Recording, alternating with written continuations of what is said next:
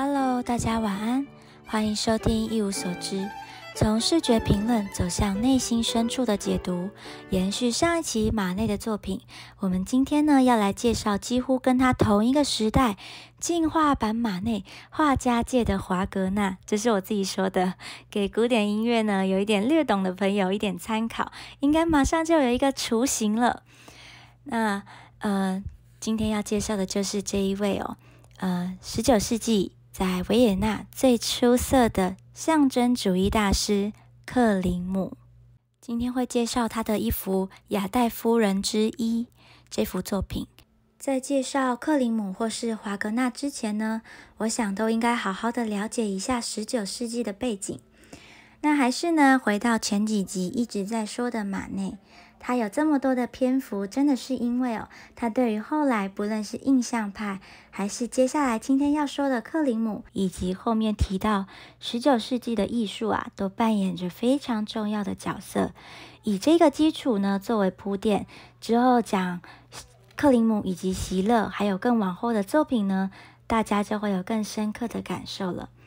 如果呢，真的要听一个结论的话，我认为马内最重要的突破就是两个点，一个呢是选题上的突破，另外一个就是画风上的革新，真的非常的笼统。我这里呢再举一幅马内的画，大家可以跟第五集做一个比较。在听克里姆之前呢，大家稍微有一点点耐心喽。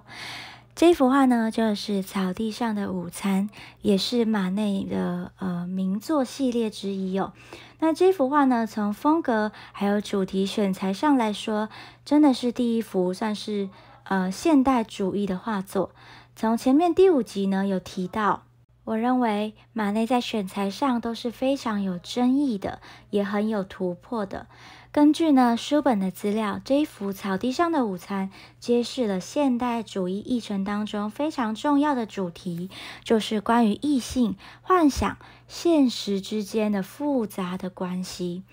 那在两位穿正装的男士之间呢，做了一位。裸女，正如第五集所说的，裸体是神，是维纳斯才可以拥有的。但是马内呢，突破了这一点。那还有另外一个很重要的一点呢，就是不透视、没有空间感的画法。这个也是非常非常重要的突破，因为从文艺复兴开始，人们真的超级重视立体空间的感觉。但是呢，从马内开始又打破了这一种观点，这也是为什么他可以说是现代主义之父的关键呢？那从马内呢介绍到克林姆，我真的觉得是一个非常好的安排。如果呢，你可以从马内的作品找到一点时代的突破感的话呢，那克林姆的作品将会带你真正的感受到十九世纪的维也纳。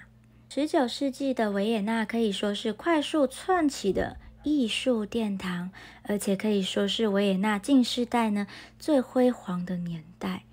那因为其实欧洲啊有很多的国家，大家也都知道，所以画派呢并不是一个一个接着出来的。其实一个时期重叠超多画派是超级正常的。那我认为十九世纪就是一个非常百家争鸣的时候。在一九一一年以前呢，大家大部分呢还沉浸在那个德法体系的后印象派啊，也就是。梵谷啊、高更啊、马蒂这些人的风潮当中哦，那与此同时呢，一九一二年大家熟知的挪威画家孟克的那个呐喊就出现了，是表现主义出场的一个重要的征兆。而早在这个之前，克林姆呢，在一九零七年就已经完成了《雅黛夫人一》，也就是今天等等会好好介绍的作品。奠定了表现主义的精神与传统，所以维也纳的兴起可以说是突然，也可以说是酝酿已久。那念几个当代呢非常重要的人物，可能马上就会对十九世纪非常的有感觉了。在乐坛，当时候就是有马勒；那画坛呢，不用说，就是克林姆与席勒，绝对是代表之一哦。那最重要的人物呢？就是大家不可能，嗯，有人呢，就是不可能有人不知道的一个心理学家。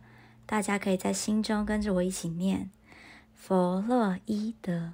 没错，这是在这个一战完、二战起，萧条又重启，堕落又美好，辉煌时又面临重大挫折的年代，维也纳这个城市里各个不同领域的专家们带领我们面对当时的苦楚与欢乐。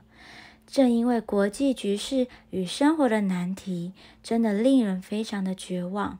但所有的高峰都是在绝地中逢生的。各界呢开始往内心探索，找寻心中真正的桃花源，也面对内心深处的蛮荒地狱。好，终于要来介绍克林姆了。今天要介绍的这一幅呢，《雅黛夫人之一》，这是克林姆最最最最最有名，也是当时呢震撼画坛，被当时亿万富翁罗德以一亿。三千五百万美金买下的这一幅安戴尔布罗和鲍尔肖像画之一，它真正的全名是这样。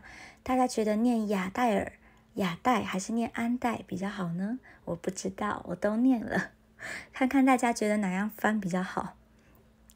那罗德呢？第一次看到这幅画是这样说的：罗德说。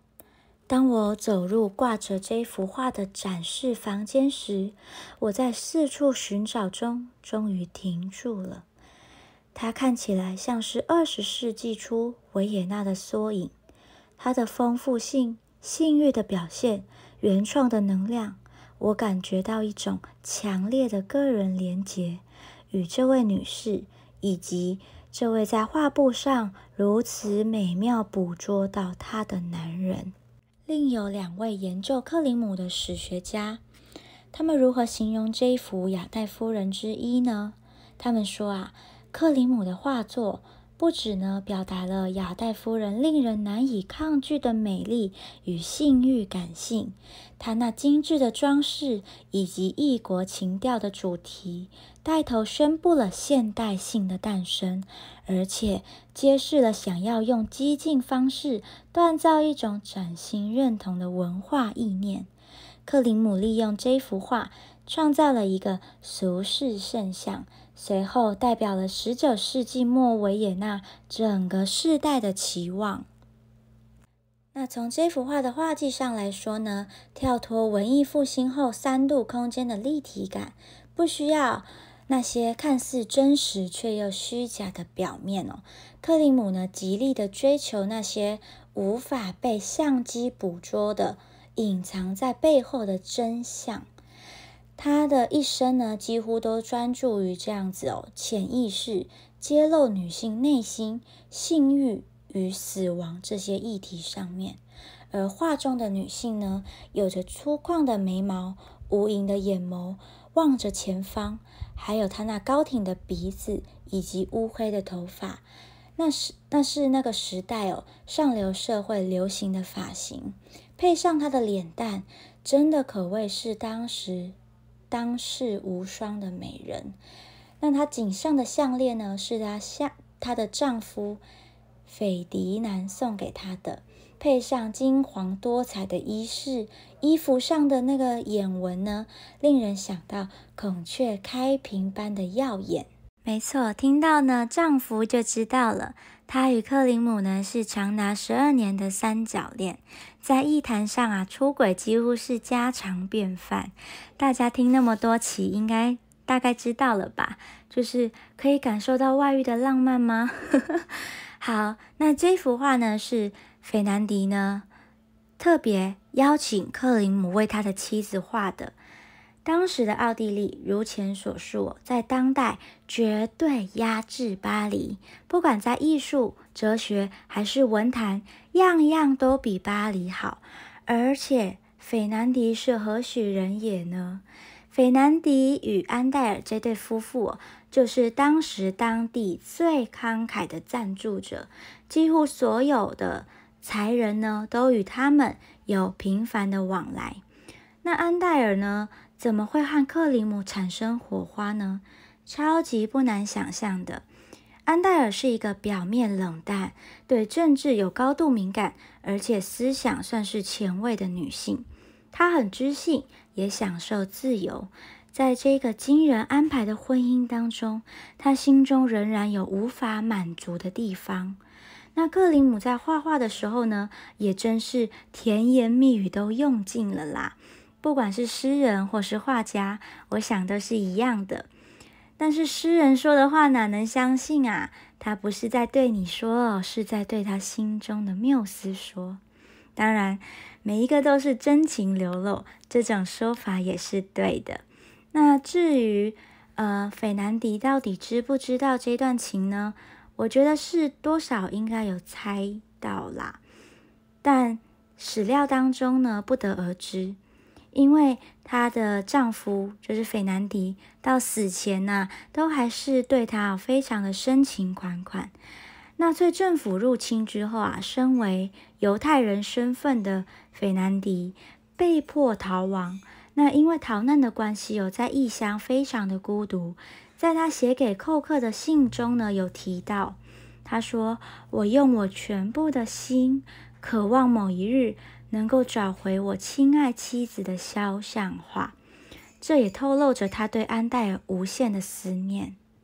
后续，安戴尔与克林姆也很有其他的作品，就是克林姆也有帮他画其他的画作，但是这些作品呢，都随着双方热情度的下降，有不一样的特色。有一些热情如火，有些则不如前期运用这种黄金色彩这样绚烂。暗示着这段情的结束。那下一期呢？有机会再介绍之二，你们就知道了。但是我下一期比较想要说克里姆心中哦一生的挚爱。如果说呢，这世界上真的有灵魂伴侣的话，我想大概就是他们了。那这一期呢，就先说到这里，晚安。